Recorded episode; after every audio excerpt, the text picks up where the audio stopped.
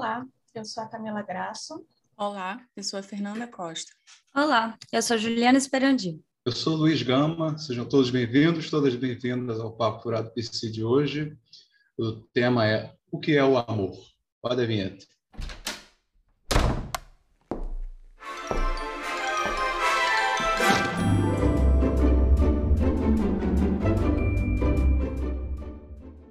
E aí, quem sabe responder essa, essa pergunta tão simplória? Né? Você está amando? Você está gozando? O que você está fazendo? Acho que é difícil porque é tudo meio que entrelaçado, né? Assim, não sei, me parece meio complexo a gente dizer que é possível simplesmente colocar em caixinhas cada coisa separada no seu quadrado, sabe? Amor, é uma palavrinha com cinco letras, né? Que causa muita confusão e que traz muita gente para a clínica sofrendo, né? Eu acho que, de certa forma, na grande maioria das vezes, esse questionamento está na base, né? Do, do, que a gente escuta na clínica. E eu achei curioso isso que você falou, porque o amor pode ser aquilo que traz o sujeito é, para a clínica, mas pode ser aquilo também que faz o sujeito ir embora com aquela falsa sensação de que resolvi os meus problemas, achei agora a pessoa perfeita, pronto, não preciso mais de, de terapia, não preciso mais de análise. É, e também é o que mantém em análise. Exatamente. É o que traz, é o que manda embora, é o que mantém. Isso. É, aliás, né, tem o, o, o, amor de transferência. Dizem, né, a gente escuta muito, que o divã é lugar de, é leito de fazer amor, amor de transferência. Né? Então, ele pode estar no começo, no fim e estar no meio uhum. né, do processo analítico, é que viabiliza, né? E é interessante, porque Freud fala exatamente que o amor, a gente aprende a amar com as experiências que a gente tem quando a gente é criança, né?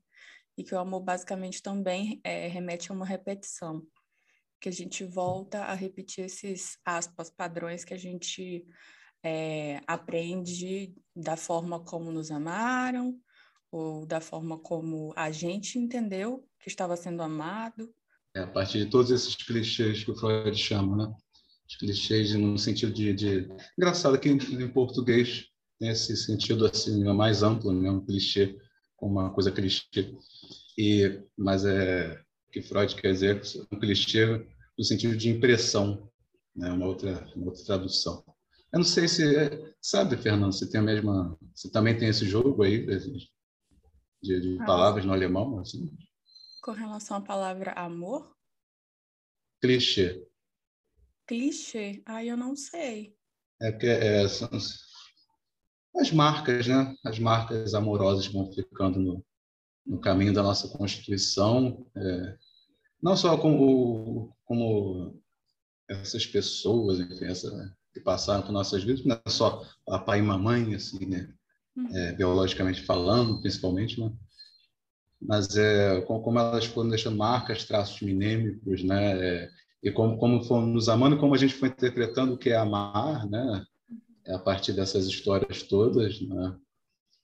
E aí, então, sempre tem algo de infantil mesmo quando a gente está amando, né? A gente é, tem aquela coisa mesmo, é um aspecto bem infantil, assim, eu diria eu estava comentando com vocês agora há pouco, nossa pré-conversa, né, que eu estou vendo aquele programa, é, é, como é que chama? Casamento às Cegas, né? aquele reality show.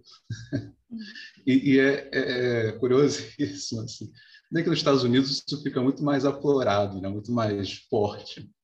É, eles ficam muito presos à coisa do ideal e da, da imagem, né? Enfim, e do, dessa ideia bem Disney sobre o que, que é o amor né? e tal. Mas, assim, são todos... Parece uma imensa creche, sabe? Assim, eu achei que parece uma imensa creche, assim. É, é uma coisa do, do, tipo, eles não podem se ver, né?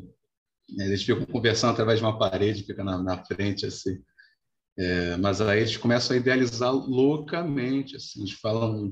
Eles começam a pensar, nossa, eu conheço essa pessoa há dois dias e já amo ela loucamente, já consigo, não consigo mais me imaginar sem ela não sei o que, tem algo aí e não me importa a aparência. E começa a vir um monte de frases padrão, assim, de, de, de, comercial mesmo, sabe?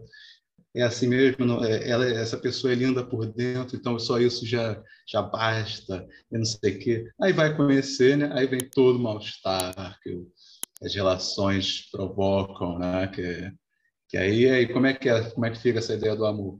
Porque não é só a historinha falada né? Com uma parede na frente. A imagem faz parte também, você vê, né? Tem, tem, um, tem uma junção de coisas aí, né? Isso, com isso, gente, também pode pegar é, essa fala para falar da transferência, por exemplo. Também tem isso, tem essa junção de coisas. Tem algo na voz, tem algo na, na aparência daquele analista, tem algo num jeito de, de, de, de sei lá, de, no meu caso, de, de pegar os óculos assim, que, que lembra alguma coisa que já faz aquela pessoa entrar na série dos clichês da vida amorosa, aquelas impressões todas.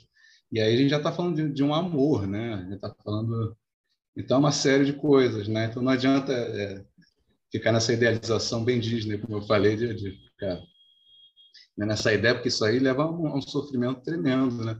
Teve um dos casais, estava vendo isso agora, pô, que ele, eles se apaixonaram loucamente tal, aquela coisa, é, aquele momento de emoção, porque tem um pedido de casamento, tá? Pedido de casamento sem ver. eles pedem casamento. É, e depois, quando eles foram se conhecer melhor uma viagem lá num hotel e tal. É, o cara revelou algo sobre ele.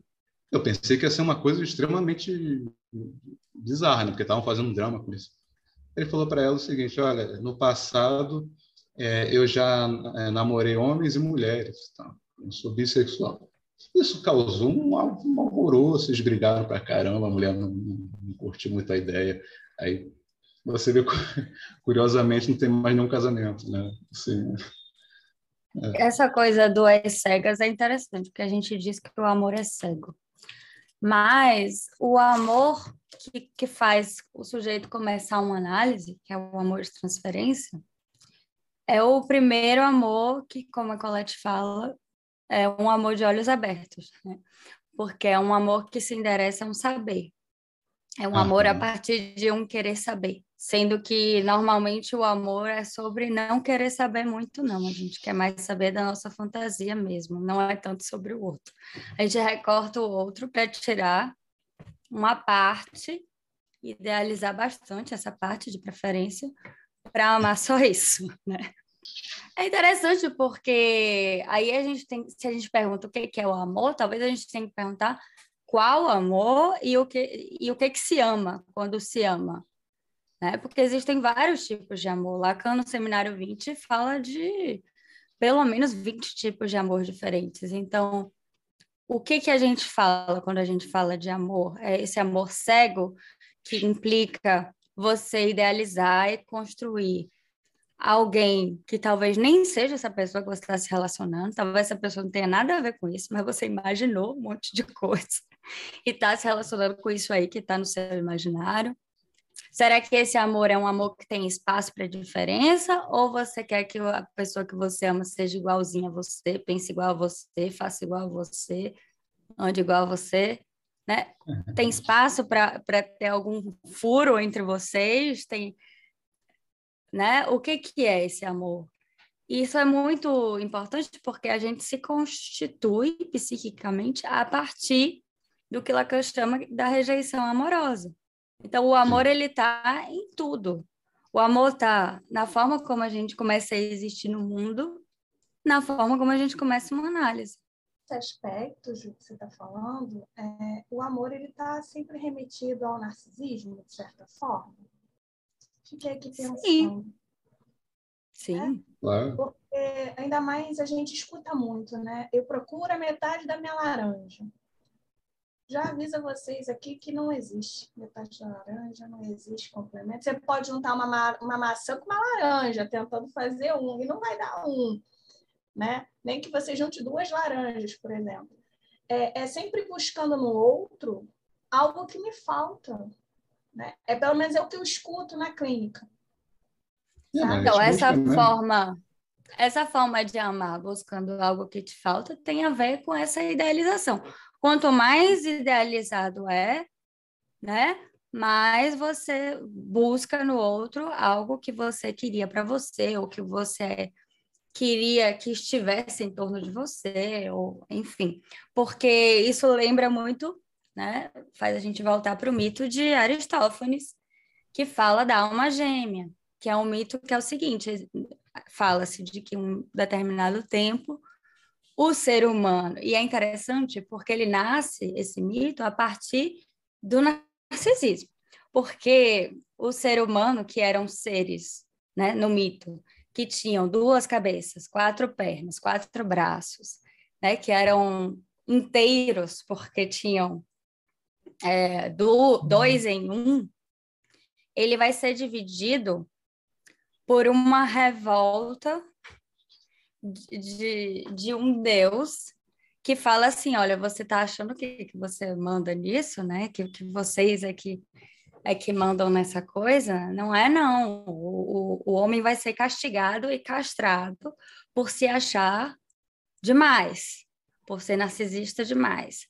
E aí há essa separação, né? Que nascem o homem e um outro homem, ou a mulher e outra mulher, porque engraçado que nesse mito não é só um homem e uma mulher que são separados, né? Tem os seres que eram duas mulheres e são separados, dois homens eram separados. Então você já vê no uhum. mito que a coisa do amor heterossexual já cai por terra, né? Sim. Assim, para início de conversa. Mas hein, o engraçado dessa historinha é que é exatamente isso. Deus fala: agora você está fadado a buscar a sua metade na terra, que eu separei e está em algum lugar, vai buscar. É, e é um pouco do que neuroticamente a gente faz com a nossa vida. A gente passa a vida buscando essa maldita metade que é impossível de se encontrar e que é uma idealização, né? É uma fantasia. É muito curioso essa coisa do narcisismo, porque a gente se forma em, em cima de um ideal que a gente gostaria de ser e que é, por definição, inalcançável. Então, a gente sofre se batendo o tempo inteiro com o impossível que a castração coloca para gente, porque a gente quer o tempo inteiro ser inteiro, né? Então, o amor escancara isso. E é um sofrimento de uma dupla face, porque ao passo de que você tenta se encaixar nesse ideal, você também tenta colocar o outro nesse ideal, né? E, e agora me fez lembrar uma, uma amiga. É, enfim, se você ouvir. Olha, a gente está para todo o Brasil aqui. que é que assim ela tinha uma, uma idealização com relação a esse esse príncipe encantado que era uma coisa do tipo ela via a pessoa na rua e ela já conseguia imaginar tendo filhos e família e já fazia uhum. toda uma história. E era uma coisa assim que, que, que era quase que um processo de série. Então assim bom não deu com esse então vai ser o próximo. Então e o próximo? Então mas a historinha já está pronta né? Vai Isso. o próximo vai ter que se encaixar na historinha. Isso. Pra você ver que o negócio não é a pessoa. Exato. Você tá, tá, amando o quê? Tá amando uhum. a fantasia, né? Isso. A, pessoa tá sendo encaixada. Um próximo, né? Ou seja, é para sempre isso. Uhum, uhum, uhum. Mas isso é curioso, né? Porque, porque mostra esse ponto que é um ponto, é, não sei se a gente pode chamar de ponto cego, já voltando a, a esse significante, que é isso, né, de, de, de denominar amor essa forma de você tentar também meio que apagar o outro e algumas vezes até se apagando, né? Se a gente for pensar em relações abusivas, enfim. Então. É, mas, inclusive nesse discurso super é, sobre o amor, tem algo aí de, de uma uma coisa muito mortífera e de, de, prisão. Se você escuta assim, as pessoas falando, né? Não, eu tenho que escolher direito, eu tenho que pensar muito bem, porque isso é para o resto da vida. É, é, isso, inclusive, está nesses realities todos também, mas também está tá, tá na clínica, tá, a gente escuta muito de todo mundo isso, né? Uma prisão. Vida, vírgula, né? Porque o que a gente tem visto ultimamente é que as pessoas demandam cada vez mais amor, né? O tempo toda demanda é demanda de amor, né? Se relacionam com muito mais facilidade, mas não consigo pensar em outro outro termo a não ser do Bauman, né, do, do, da liquidez, né, o amor líquido, o relacionamento líquido, é tudo muito líquido e ao mesmo tempo que as pessoas estão se relacionando mais facilmente, elas também estão se separando muito. A gente vê aí na pandemia, né, o boom de divórcio que deu. Né? É um amor líquido melancólico, né? um líquido vai pelo ralo né? O que, que aconteceu? É, mas, onde, é onde mas foi é porque eu acho que a forma de, de, de amar está ligada com o mal-estar da civilização que a gente está inserido. Então, assim, se hoje a gente está numa sociedade que é capitalista e que está sempre dizendo assim, olha, você tem que buscar o seu objeto que vai encaixar aí, vai te fazer muito feliz, e está sempre no próximo, né? Porque o, o desejo nunca vai ser satisfeito, então está sempre no próximo, no próximo, no próximo. Você sai de uma sociedade que era o você tem que aceitar tudo, continuar casado até o resto da vida, porque a igreja impõe, e é sobre é, você encontrar essa sua metade. Então, se você encontrou sua metade, não tem que separar, porque agora está tudo perfeito. E aí as pessoas tinham que se submeter a aceitar tudo e qualquer coisa, principalmente as mulheres, né? E agora existe por um outro lado, o discurso do não, tá, não vai dar certo não. Melhor nem, nem continuar tentando, parte para outro, vamos mudar aí. Quem vai ser o próximo? Vamos, né? E, e é engraçada a coisa da pandemia, porque na verdade, o que, que acontece com a pandemia? Casais que nunca se encontravam passaram a se encontrar demais porque um vivia num trabalho o dia inteiro, o outro no outro trabalho o dia inteiro, nunca se encontravam. Porque o que acontece? Às vezes você tem uma relação que você se encontra em momentos específicos, né? E que, porque vamos, vamos combinar que morar junto e estar tá o tempo inteiro perto desgasta qualquer relação, porque a gente vai. Não tem como sustentar mais a sua fantasia, escancara-se algo na sua cara, tipo assim, não, ele não é do jeito que você imaginou, ela não é do jeito que você imaginou, a coisa é um pouco diferente. Então, quando você não tem o costume de encontrar com essa pessoa o tempo inteiro na sua vida, muito, muito, né? Você encontra em momentos esporádicos, sei lá, toda noite, na hora do jantar, né? É uma horinha ali. Agora vai passar 24 horas com a pessoa e você começa a ver os negócios que você estava tentando tampar e que de repente não era bem assim, né? Sabe do que eu lembrei? Tem uma música, eu não sei se é do Titãs, Capital, não sei, o que você faz quando não tem ninguém te vendo? É, e é, era assim, né? Os casais tinham Sim. momentos sozinhos, separados, o que é super, eu acho, assim, saudável cada um ter um pouco da sua vida separado também, né? Não dá para ficar colado o tempo todo. A gente passa a existir quando a gente se separa do objeto, né? né? Você existir enquanto sujeito de desejo, que eu digo. Não precisa fazer tudo, tudo. Acho que, acho que existe sempre, assim, uma...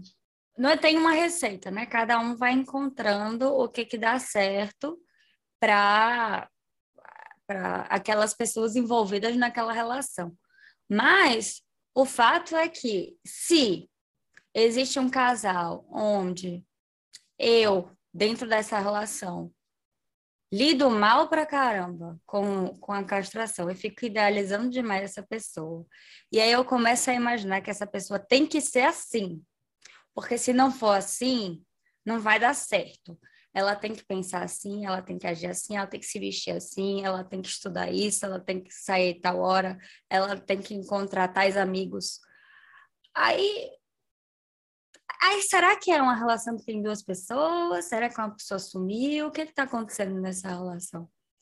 Porque existe uma tentativa de se tornar duas pessoas uma, uma coisa só, que é impossível e que, quando isso acontece, inevitavelmente, por ser impossível, uma dessas pessoas não está existindo ali, né? Alguma coisa está meio errada. É muito uhum. tem, né? O outro tem que, tem que, é um imperativo. E aí, assim, eu acho que isso não é só nos relacionamentos, né? A vida, ultimamente, está muito imperativa. para complicar, isso não é só o relacionamento de casais. Os pais também. Os pais impõem coisas aos filhos. Ah, o meu filho tem que estudar isso, mas é para o bem dele. Nunca vou aceitar ele ser músico, porque vai ser muito difícil para ele. Eu estou tentando facilitar a vida dele, então ele tem que ser médico. Porque médico ele sempre vai ter trabalho. então, assim, esse amor que protege demais, esse amor que quer botar num potinho, né, para cuidar, o que, que é, né? Isso me lembrou essa coisa do excesso é, ao crescimento do Tinder, que é o imperativo do você precisa, né? Você, você tem, você precisa não, você tem a oportunidade de achar talvez o seu par perfeito. E aí tem um, tem todo um, um, um menu amarrado por uma imagem, que está texto, né? Enfim. Mas eu fiquei, eu fiquei muito pensando nisso, né? Assim, de, de como as pessoas se relacionam com esse, com essa oferta, né? Independente de ser somente a busca sexual ou a busca amorosa, mas com esse imperativo que está por trás, né? Do não, do, do ter que tampar essa falta de qualquer maneira, sabe? E ali é um desencontro só, né, gente? Tem gente ali que, que, que bota a imagem, bota as melhores fotos, mas no texto já, já deixa claro que não é para dar o tal do match mesmo, assim, é dar o match em termos de imagem e tal, alguém me acha bonito e tal. Mas põe, bota no texto assim, se for dizer oi ou tudo bem, nem fala comigo. Eu achei isso Impressionante. Basicamente, é basicamente já me escreve dizendo qual é o local e o horário, porque é sobre isso. Não quer conversar muito, não. É. Vocês são da época do Tinder, né? Mas o pessoal que é da mais antiga, assim, né? Estou entregando a minha idade, rolava esse, é, é, esse tipo assim de, de relacionamento, né? Sem a imagem. Né? Primeiro nas salas de bate-papo, que era através de conversa. Isso é do meu tempo também. É do seu tempo também, Luiz? Mas é. Outras outro tinha, inclusive tem um que é super antigo, um tal de um site chamado Par Perfeito. Isso é muito uhum. antigo. Que era pelo telefone, não sei se vocês lembram. Eram pelo telefone. É, telefone. A imagem é uma coisa recente, mas essa busca né, pelo, pelo, pelo outro que pode estar em qualquer lugar do mundo, é antiga. Desde, acho que desde que o mundo é mundo, as pessoas se procuram, procuram essa metade, né? Então, assim, a gente vive é, no, no, imperativo do, do, da imagem mesmo, né? Vista ali Instagram, enfim. Mas, é uma imagem para o amor, né? Coisa esquisita, né? O amor tem rosto, tem, tem biotipo. Essa questão da imagem, mas continuava. Aí, quando você batia papo, no, no bate-papo, né? aí perguntava assim, não era, é, eu não pedia foto, era como você é. Aí você te, se descrevia como você era. Né? Então, isso é antigo, assim, né? A imagem... O imaginário vai fluir nele. A imagem vem depois, mas o imaginário está lá. A fantasia está lá né? É estrutural. Eu acho engraçado que hoje tem um negócio muito assim de tem que rotular, é o quê? Tipo, aí você conhece a pessoa e já quer saber, mas qual é o seu interesse? É só sexo? Você quer relação? Você e, e eu acho isso muito doido, você ter que ter um interesse prévio que exclui a pessoa. Porque assim, é, é como se o seu interesse está ali, foda-se a pessoa que você vai se relacionar, né? Mas, na verdade, você só pode saber o que você quer com aquela pessoa se você conhece a pessoa. Você. Como é que você vai saber se você quer só sexo, se você quer ter uma relação com aquela pessoa, se você quer casar, ter três filhos? Se você não conhecer a pessoa, é, é, você vem com um discurso prévio, tipo, olha, eu quero casar. né? não é, eu acho isso muito curioso, essa, essa coisa de ter que dizer quais são as intenções antes de qualquer coisa. Então, mas eu acho que é justamente todo esse imperativo que a gente vive e dessa questão do tempo. As pessoas não querem mais perder tempo para nada. As pessoas não querem investir, sabe? O investimento tem que ser um investimento é, muito certeiro, porque senão elas, elas desistem de investir. É a impressão que eu tenho do que eu escuto na clínica. É isso. Em relação às questões amorosas. Eu escuto muito isso. Parece que tem, tem é, uhum. como se diz no Chaves, né? Sim. Existem jovens de 80 e poucos anos que eu vejo. No... Eu tinha que citar, desculpa. É, que está no. que estão buscando amor, querem conquistas e tal, principalmente no amor, né? O trabalho é uma coisa depois, é, mas que falam, ah, não consegui até hoje, então, pelas minhas contas, tem contas, tem uma matemática do amor, tem aquela música, acho que do, do D5, se não me lembra do D5? A matemática de amar, entendeu? Existe, hoje em dia tem isso, tem as contas, entendeu? É, pô, eu tô com 50, então se eu não arranjei até hoje, pô, se eu arranjar alguém, pô, vou, vou ficar no máximo, sei lá, 20 anos com a pessoa, porque a expectativa de vida no Brasil. Olha que romântico esse assunto. já é alguma coisa, né, Luiz? Porque eu escuto muitos jovens, jovens mesmo, né? Que, poxa, já tô com 30, nem casei, não tô namorando ninguém, Sim. não fiz família. Calma, não é assim. Né? Onde é que está escrito que aos 30 anos você tem que ser casado, construir uma família e, e ser é, é, bem sucedido profissionalmente? Então, eu acho que. E, e, e aí está tudo muito junto, ao meu ver, como a gente começou, quando a gente começou a falar, né? a questão do amor, desejo e gozo, né? Ah. Eu acho que essa fala tem algumas camadas, sabe? E, por exemplo, o que me vem agora é pensar que, que, que, é, que é algo que é construído até geracionalmente. A gente vai vendo essas construções mudando, né, com a mudança das é. gerações. E, e, acho também que tem um fator que, por exemplo, que eu ouço muito na clínica, que é muito atrelado ao fator biológico.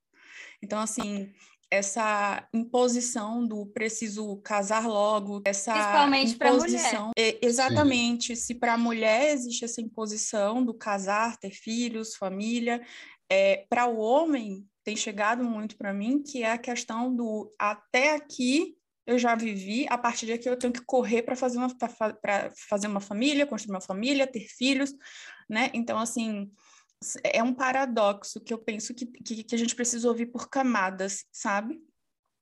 Uhum. Isso me lembrou, Fê, é, uma paciente que eu atendi há muitos anos atrás e que ela conheceu o marido através dessas salas de bate-papo. E e aí ela leva isso para análise. Na época ela estava muito angustiada, procurando um amor, não sei o quê, mas ela tinha, assim, é, vinte e poucos anos ainda, sabe? Enfim, ela conhece um rapaz pela, pela, pela internet, sala de bate-papo. Ele tem, acho que, uns, se eu não me engano, se eu lembro bem, uns 5, 6 anos a mais do que ela, e chega para ela e fala: Você é muito nova, é, eu estou buscando, aí me lembrou também a fala do Tinder, né? Eu estou buscando alguma coisa séria, porque eu já curti tudo que eu tinha para curtir na minha vida. Agora eu quero alguém para casar, né? E tal. Você é muito nova, você tem certeza que é isso que você quer? E claro, isso reverberou muito na análise dela e isso foi foi trabalhado durante um tempo, né? Mas você falou da questão é, geracional. Acho que tem, sim, mas também tem coisas que se repetem. A mudança, além de geracional, é também muito cultural. Depende muito da cultura do país, né, do lugar, porque o casamento tem diferentes lugares numa sociedade. E apesar da gente ter sido ensinada desde sempre que casamento é o ápice do amor, que, que é preciso casar e ter um filho, que é o fruto do amor para poder se atingir algo de ser realmente muito amada na vida.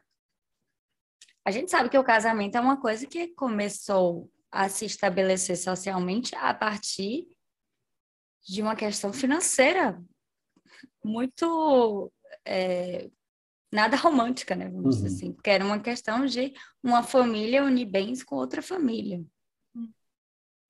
Então, até que ponto isso é tão idealizado e nas diferentes sociedades, nos diferentes países, isso tem lugares diferentes também. Tem os casamentos arranjados, né? Tem outras outros lugares assim de dessa construção do amor que também são bem curiosos.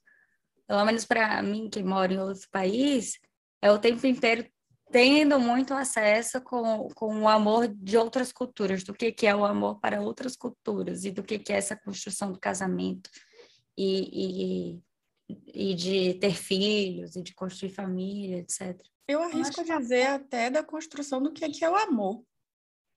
Assim, não somente do, da construção da ideia de casamento, mas também da construção da ideia de amor. Sim. E a gente parte dessa pergunta hoje aqui, né? O que é o amor? E eu acho que é algo que não tem resposta, né? Porque para cada um, o amor vai ser uma coisa. É isso que eu ia dizer. A resposta talvez a gente encontre no um a um, quando a gente descobre. Tem uma resposta que é particular. Mas então, pessoal, esse mês a gente está com o tema amor. Hoje a gente falou um pouquinho sobre o que é amor, falou, tentou responder e voltou para a pergunta. Então, se você tem aí alguma pista do que, que é o amor, deixa aqui nos comentários para gente. Segue a gente nas outras redes sociais, Twitter, Instagram.